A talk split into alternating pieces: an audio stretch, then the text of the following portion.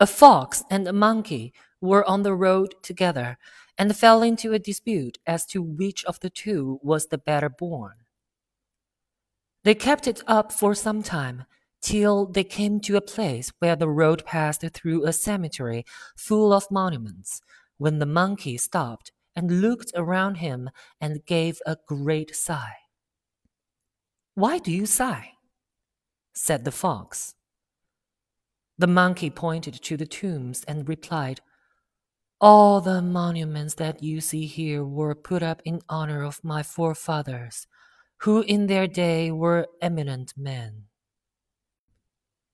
The fox was speechless for a moment, but quickly recovering, he said, Oh, don't stop at any lie, sir.